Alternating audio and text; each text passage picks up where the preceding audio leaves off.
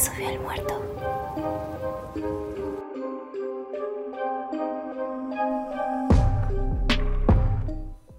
Hola a todos y bienvenidos a un nuevo episodio de Mamá se me subió el muerto.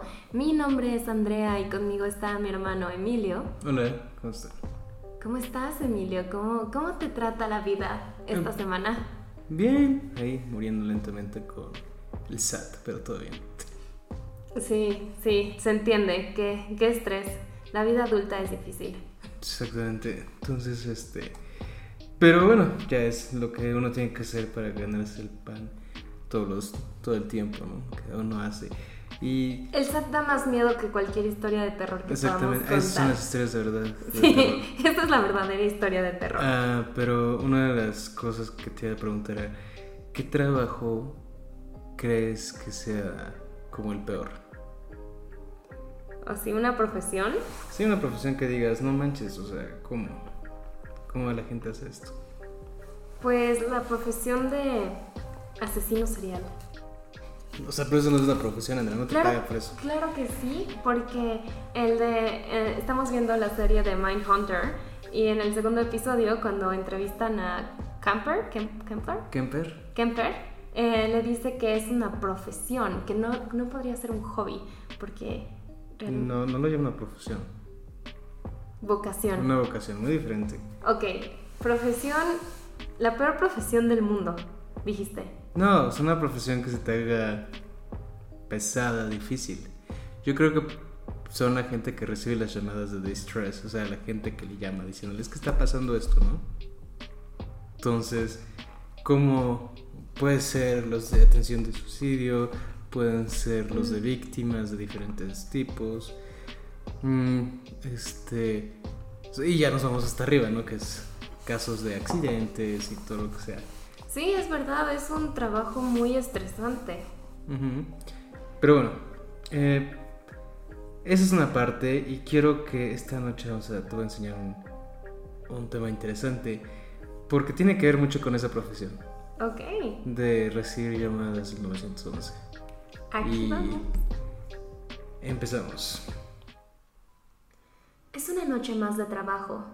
La última llamada que recibiste fue de unos jóvenes que tuvieron un accidente en St. Paul, Minnesota. Mandaste las patrullas más cercanas para que fueran a ayudar a los chicos. Por suerte, el accidente había sido leve y no había ningún lesionado. Agarras tu café y das un largo trago. Hasta ahora, el día ha sido tranquilo. Esperas que el día siga así. En eso, suena el teléfono. Respiras profundamente y contestas. Con tu voz más profesional dices las palabras que te salen de memoria. 911, ¿cuál es su emergencia? You, you find me? I just stabbed somebody with an ice pick. I can't stop myself. I keep killing somebody.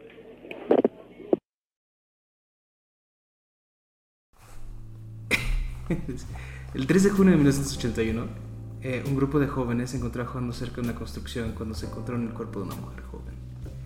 Eh, había sido apuñalada 60 veces, no 40 como había dicho, 61 veces con un picayelos en el pecho, estómago y muslos. La chica fue identificada como Kimberly Compton de 18 años, quien se acababa de graduar de la preparatoria y se había mudado a St. Paul desde Wisconsin en busca de trabajo ese mismo día. La policía recibió la primera pista en forma de una llamada anónima 48 horas después de encontrar el cuerpo, que fue justo la llamada que pusimos al inicio. Pero una pregunta, porque creo haber escuchado en la grabación que él dice el nombre de la chica, ¿no? Ah, sí, pues sí, la... O sea, sí hablaba con ellas. Ah, o sea, él conocía a estas chicas. Este, no, pero sí es... O sea, no llegaba random y te mataba, sino que hacía conversación contigo. ¡Qué miedo! En ella el asesino confesaba que no sabía por qué lo había hecho. Al principio la policía pensaría que era una broma, pero el llorón dijo algo que la policía no había dicho. Que el arma había sido un picayelos. Horas después, el asesino volvería a llamar. Don't talk, just listen. I'm sorry what I did to Compton. I couldn't help it. Don't know why I had stab her. I'm so upset about it. I keep getting drunk every night. I can't believe I just a big dream. I just, I can't think of being locked up. If I get locked up, I'll kill myself. I'd rather kill myself than get locked up. I'll try not to kill anybody else. Oh, por Dios. ¿Cu- ¿Cuánto tiempo pasó después de que volvió a hacer la llamada? Unas horas. Ah, ok. Entonces, la segunda llamada, él dice básicamente de que no hables, solo escucha. Lo siento por lo que le hice a Compton, no lo pude evitar. No sé por qué la tuve que apuñalar. Estoy muy enojado por eso y solo me, que, me pongo ebrio todos los días, todo el día. eh, porque no creo lo que hice. Es como si estuviera en un sueño. Este. Y no puedo pensar en ser encerrado. Si me encierran, me mataré. Prefiero morirme que ser encerrado. Y al final termina con, no intentaré no matar a nadie más. Oh, por Dios, o sea, estás hablando de una persona realmente enferma, o sea, una persona que debería estar en un psiquiátrico. Debería estar encerrada, como él dice. Exacto. Esto ya- Imagínate, imagínate toparte con alguien así. Porque, o sea, no hay que tenerle miedo a los locos que están en el psiquiátrico, sino a esos que todavía no están diagnosticados. El problema es como cómo te vas a dar cuenta. Exacto. Qué miedo. Esta vez la llamada fue traseada a una cabina telefónica cerca de una parada de autobús, pero cuando llegaron el culpable ya había escapado. En un movimiento curioso, la policía revisó las llamadas anteriores para ver si no era la primera vez que el asesino llamaba. O sea, ellos rápidamente dijeron como, "Oye, esto está raro, ¿no? ¿Y qué crees? Ya había llamado antes. Ya había llamado antes.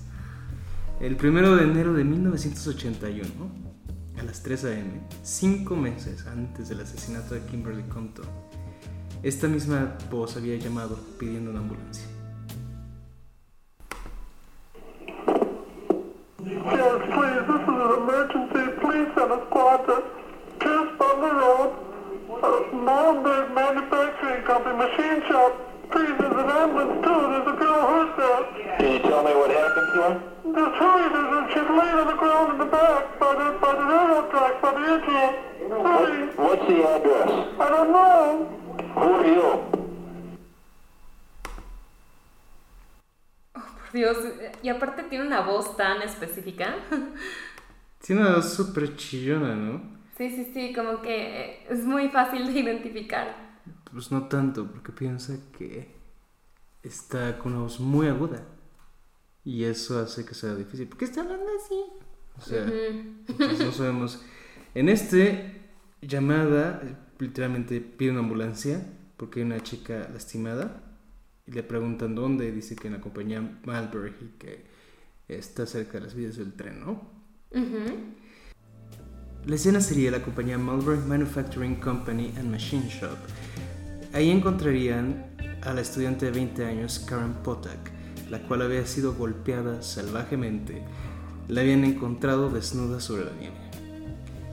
Eh, la habían golpeado en la cabeza tan fuerte que su cerebro estaba expuesto, pero milagrosamente sobrevivió. Pero supongo que con daños. Sufrió daño cerebral y no se acordaba del incidente. Santo. Este. La policía lo que empezó a hacer después de darse cuenta de que esta persona pues, ya había atacado antes, de que también ya. que ya reincidente, podemos decirlo. Eh, la primera vez no había logrado matar a la persona, pero es literalmente un milagro. Claro. Y la segunda vez, eh, en vez de golpearla, la, la apuñaló y eran ataques salvajes, ¿no? O sea, Ujú. 60 veces romper un cráneo. Es una locura. La policía sacó partes de las conversaciones del 911 en un intento de que alguien reconociera la voz. Y es aquí donde se le pone el apodo del asesino de la voz llorosa.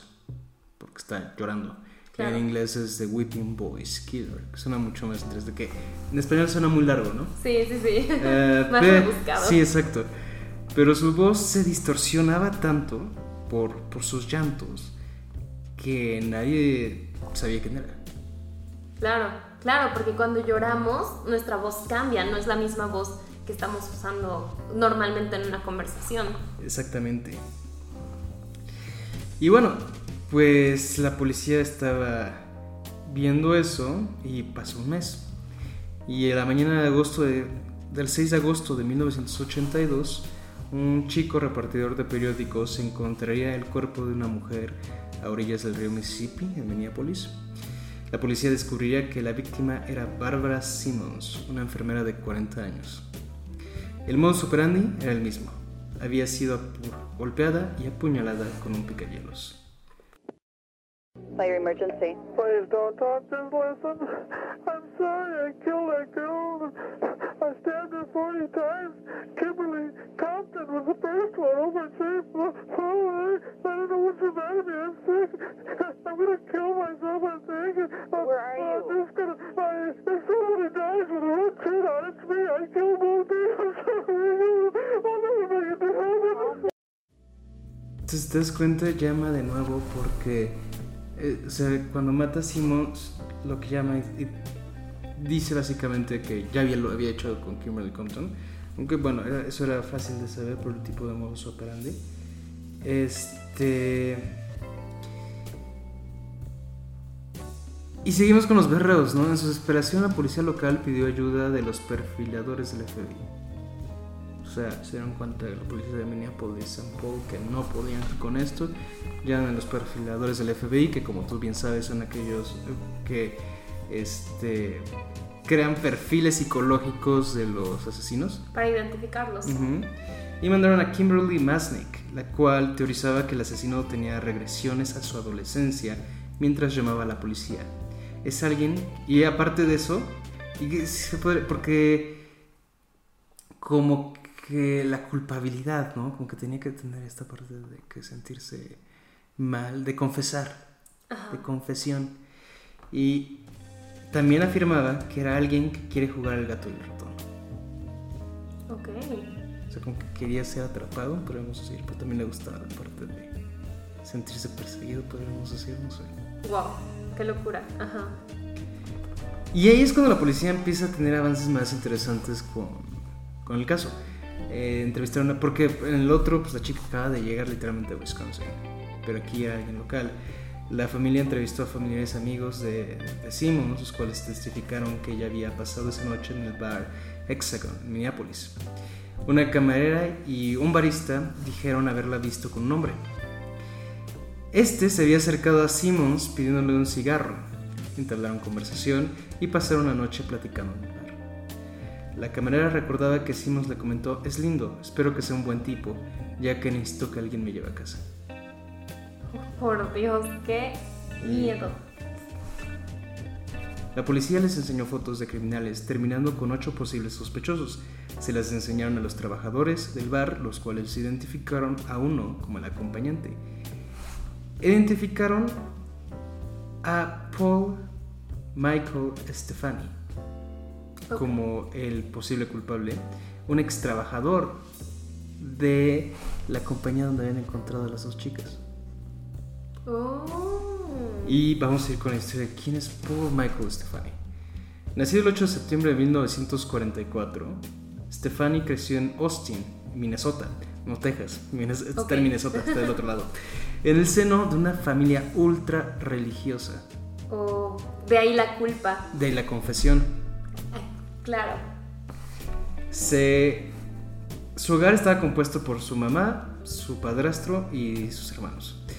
Su infancia, obviamente, no era la mejor, ya que Stephanie decía que su padrastro se ponía violento si los chicos hacían algo que no le pareciera. Según sus palabras, les daba un golpe tan fuerte en la cabeza que los mandaba volando por las escaleras. Y volvemos a la idea de siempre, ¿no? Que el asesino se hace. Ujú. Sí. Y también golpeaba a las víctimas en la cabeza. Eran palizas, y seguramente le metían palizas. Después de graduarse de la preparatoria, porque pues nada, se terminó la prepa, Stephanie se mudó a St. Paul en los 60, donde trabajó como conserje y como encargado de envíos. En la misma época se casó y tuvo una hija, pero luego se divorciaría de su esposa y se desentendería con su hija. Uf. Se salvaron. Sí, sí, qué suerte. Stephanie terminaría trabajando para la empresa Malmberg Manufacturing Company como conserje, la cual lo despidió en 1977. Te das cuenta, lo despiden en el 77 y tres años después es cuando empieza la locura. Oh, Dios. Y, y se ve que ya tenía ubicadas a estas personas, ¿no? No. Ah, no. No, acuérdate que no acaba de llegar. Ah, es verdad, es verdad. Es más bien como que las, las recoge. Las encuentra y las recoge, ¿no? Este, otra también. Y, y es raro, ¿no? Porque, pues, te das cuenta si se había ligado a una y... Pero el tipo estaba enfermo y... Sí, de tanta paliza yo creo que ahí algo se le movió en el cerebro. se le aflojó un tornillo. Entonces, el 21 de agosto de 1982, la policía ya sabiendo quién era Stefani, lo empezó a seguir y lo están siguiendo desde su departamento, pero ¿qué crees? Le perdieron el rastro. Horas después, recibieron una llamada de un testigo diciendo que una mujer acababa de ser apuñalada con un destornillador en un carro. El testigo intentó intervenir, pero fue amenazado por el hombre por el cual, el cual iría en su carro. O sea, él sí intentó intervenir, creo que luchó con Stefani un rato, pero rápido, o sea, no pudo porque traía el, el destornillador y, este, y escapó en su carro. La víctima era Denise Williams, de 21 años, la cual fue apuñalada 13 veces. Y sobreviviría al ataque. Oh. Williams era una trabajadora sexual la cual estaba en la calle cuando Stephanie se acercó a ella y le dijo que la podía llevar a casa. Eh, Williams se daría cuenta de que las cosas no iban por buen camino cuando Stephanie empezó a manejar por un área oscura en los suburbios en vez de llevarla a la ciudad, la cual estaba en dirección contraria. Ok. Eh, También eso de, híjoles, qué, qué trabajo, porque pues a fuerza se tiene que meter. Entonces, Claro. En algún momento Stefani se estacionó en un camino cerrado y abrió la guantera y sacaría el destornillador, lo cual se me hace... Claro, ¿no? Porque la guantera te queda acá. Si te queda del lado del copiloto, sacar el destornillador, tendrías que hacer esto luego, luego. Claro. Porque otra persona se va a dar cuenta, ¿no? Oh. Empezó a apuñalarla con el destornillador, pero por suerte Williams encontró una botella de vidrio en el carro y se la rompió en la cara, sí, qué bueno. la verdad, logrando aturdirlo para poder escapar. Es aquí cuando llega el testigo que, que llamó a la policía porque ella empieza a gritar, él se da cuenta, se percata que algo estaba mal al escucharla a Williams y sale de su casa y vio a Stefan intentando apuñalar a Williams, ¿no? Él interviene y lo separa y este y logra salvarla, ¿no? La policía fue y llevaron a ambulancia y todo. Ah, pero al poco tiempo de la llamada de Williams volvieron a recibir otra llamada. Esta vez Stephanie llamaba para pedir ayuda por las heridas que tenía. O sea, le dio con todo. Porque le hizo cortes muy fuertes y se estaba también sangrando y no podía detener eso. Y es cuando decide llamar a la policía. Espera, espera. ¿Quién tenía heridas? Eh, Stephanie, Ah, ok. acuérdate que tiene nombre, apellido como, como nombre de mujer. Sí. Este. ¿Pero por qué tenía heridas? Porque la chica le rompió la Ah, botella en la cara. Cuando la policía lo encontró, Stephanie dijo que lo habían asaltado y lo habían atacado con una botella. Este, el detective Brown, la policía lo confrontaría con el caso del asesino de la voz llorosa. Obviamente, Stephanie se puso a la defensiva y negó todo. Pero su voz cambió tomando un timbre alto que era idéntico al de la persona que llamaba llorando. Ajá. La- ahí es cuando Brown empieza, dice que, que dijo es él. Porque dijo es la misma voz. De que era un cambio. Y en las, hay, hay un documental donde los policías dicen que, que, que es el momento en cuando le empiezan a poner las fotos de los ataques. Que dice, nunca había visto una persona cambiar de personalidad. Y él lo vio ahí como, la, como este hombre se cambió completamente. Es así como de ¡pum! Era otro. ¡Qué locura! Sí, Y empezó a llorar y a decir como, no. sí. La policía lo arrestaría con cargos de asalto y asesinato contra Williams y Simmons, respectivamente. Este Stefani se declararía inocente de los cargos diciendo que la policía quería incriminarlo por algo que según él no había hecho. Ajá. obviamente iba a hacer eso. Porque acuérdate que él busca penitencia. Ujú, Perdón. Perdón por ser ultra religioso, ¿no? Pero no quiere aceptarlo. Una de las cosas interesantes es en la llamada cuando eh, dice no voy a ir al cielo. Ujú. El detective Brown se enteraría mientras hacía el perfil de Stephanie que en el pasado había tenido una novia de Siria, la cual se había regresado a su país para concretar un matrimonio arreglado.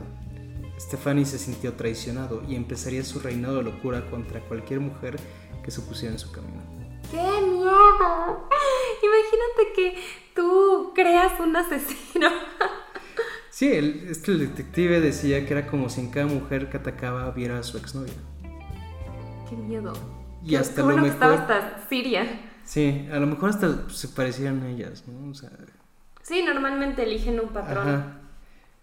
Durante el juicio, la fiscalía llamaría como testigos a la hermana y a la ex esposa de Stephanie, a las cuales les pusieron los audios del asesino. Ellas confirmarían que era la voz del hombre que habían sido su hermano y ex esposo, respectivamente. Stephanie sería sentenciado por asalto y asesinato con dos condenas de 18 y 40 años, respectivamente. ¿Pero qué crees? Había más asesinatos. No. En 1997, eh, 15 años después de los asesinatos y ataques, Stephanie se acercaría a la policía para confesar. O sea, espera, ¿lo dejaron en libertad? No, claro, no, se fue a la cárcel. Ah, Fue o sea, le pusieron 18 y 40 años, juntos son 68. Ujú. No es cierto, 58. Entonces, este... 58 años de cárcel, ya era una persona grande, nació en los 40, tenía 40, o sea, sí, de por vida. Ok. Y este, en 1997, 15 años después, eh, ya estando en la cárcel, este, se acerca a la policía para confesar que quería hacer una cosa a cambio, una foto de la tumba de su madre. Y confesaría. Si le daban la foto de la tumba de su madre, confesaba, la policía dijo, pues sí, o sea, no era nada, le dieron la fotografía y este... Y este hombre que siempre había dicho que era inocente, eh, por fin accedió a declararse culpable de los ataques y asesinatos en los 80. Pero vi algo más, confesó un asesinato al cual no le habían relacionado una década antes. Stephanie no se acordaba de la mujer, pero decía que la había ahogado en una bañera. El oficial Keith Mortenson de la policía de St. Paul fue el forense de, de Ramsey County, donde investigaron los casos de ahogamiento en la época ¿no? que estaba en principios de los 80 y encontrarían un caso que era idéntico a como el asesino lo había confesado. La víctima había sido Kathleen Greening, una maestra de 33 años que había sido encontrada muerta en su bañera el 21 de julio de 1982. Ok. O sea, sí, junio, junio, julio, agosto. O sea, si te das cuenta, habíamos pensado que había pasado un mes entre asesinatos y no, había sido semanas. Qué miedo. Cuando recolectaba evidencia, los investigadores encontraron el nombre y número de Stephanie en un directorio de Greening. O sea, en su directorio de teléfonos lo tenía como, ese, como P. Stephanie y tenía su teléfono. Greening sería la única víctima que no se le conociera ya que no había llamado a la policía después del asesinato. Ok. Entonces sabía que se conocían, tenía su teléfono, toda esa parte, pero aquí no llamó. Y bueno, la, por suerte se pudo saber que esta mujer pues, había sido parte de eso, se pudo cerrar el caso. Porque habían pensado que se había ahogado este, Por accidente. ¿no? Ujú. Y la realidad es que este la había matado. Qué miedo. Estefania hablaría con la gente, con, con diferentes canales de noticias y decía que había una voz en su cabeza la cual le decía que era hora de matar. Qué miedo. Y él obviamente pues, seguía obedientemente lo que le decían, ¿no? O sea, como buen perrito. Según Stephanie había confesado que ya conf- había confesado ya que quería limpiar su imagen ante Dios. Y volvemos a lo mismo, ¿no? De que había nacido en un seno de una familia ultra religiosa, de que había sido abusado, eh, de que sentía que su única forma de sacar ah, su enojo era eso, porque repetía el patrón de su padrastro con otras personas, en su odio a las mujeres después de lo que le hicieron, pues de un divorcio, de que una chica se fuera a casarse con otra persona, este, empezó a hacer eso. Y no es justificarlo, pero este, ahí es donde sale este, esto, ¿no? Por lo que dice de las voces, ya parece más esquizofrenia, ¿no? Claro. Entonces, este, pero sí tiene, va acorde la parte de que él, de su religiosidad y todo eso, que confiese. Porque para él era importante confesar. Su modus operandi es de confesión, o sea, de que llamaba al, a, al 911 diciendo lo que había hecho. Era su forma de hacer penitencia, podríamos decirle. Claro. Y este, pero aquí en este caso no lo hizo, ¿no? Con este remake. Sí. Este. Y bueno, lo hace porque quiere limpiar su imagen, ya que se le había detectado cáncer ese mismo año y estaba en fases terminales. Mm, entonces fue así como para poder Limpiar su alma. Sí, o sea, este tipo este es cuanto narcisista, lo peor que nunca pensó en los demás, siempre pensó en sí mismo. Sí, exacto. Es como, ay, ya nada más me queda tanto tiempo de vida, entonces. Ahora sí lo digo, ¿no? Exacto. No, pues es un monstruo de lo peor y, y sus llantos no es porque se sienta mal por haber matado a alguien, se siente mal porque ya no puede entrar él al cielo. Sí, sí, sí. O sea, locura. nunca es por el otro. Sí, no, nunca Él no llora. Él no llora por lo que hizo, él llora, o sea, no llora porque lastimó a alguien, llora porque siente que se está lastimando a él al no entrar al cielo. Ajá, sí, que se está alejando de ese, Ajá. del paraíso eterno. Exactamente. Y bueno, el 12 de junio de 1998 moriría en la- de cáncer en la prisión de máxima seguridad de Oak Park Heights. Entonces, ese es el caso del asesino de la voz llorosa. Wow, estuvo muy, muy cañón. Y ahí es cuando dices, ya no quiero salir de mi casa, ¿no? O sea, nunca sabes con quién te vas a topar, ¿no? Este, sí, ¿no? Y bueno, yo creo que una de las partes más terribles es que estas mujeres lo conocían de un día, ¿no? Y, y se encontraban con, con una persona que, que tenía la capacidad para hacer que ellas se sintieran relativamente cómodas. Y luego las mataba salvajemente. Este era un tipo completamente enfermo. Sí. Y, y como te lo digo, todo eso de que llama llorando, sí, llama llorando porque se le cierran las puertas del cielo según él. Ujú. Sí, sí, sí. Todo en su narcisismo. No lo hace por nadie más. Sí, no, no, es, no hay ningún tipo de arrepentimiento. Exacto. Y, y- pero, y va muy acorde con la idea religiosa de decir como que tienes que confesar tus pecados ante, ante alguien, ¿no? Sí, y que todo puede ser perdonado. Ajá. Y llamar al 911, que es, que es una locura que llamar al 911. O sea, por eso lo atraparon, porque pues llamaba. Claro. O sea, no era como que mandara una carta ¿Dónde- donde es mucho más difícil de saber quién te la mandó, ¿no? Sí. Pues, una llamada es mucho más sencilla, aunque sí es cierto que cuando iban ya no estaba. Pero de todas maneras ya tienes un la voz. Y por eso lo encontraron. Bueno, que lo encontraron gracias a que, a que, a que esta persona, por suerte, logró salvar a Williams. Sí. Este le estaba atacando. Sí, porque si no hubiera continuado.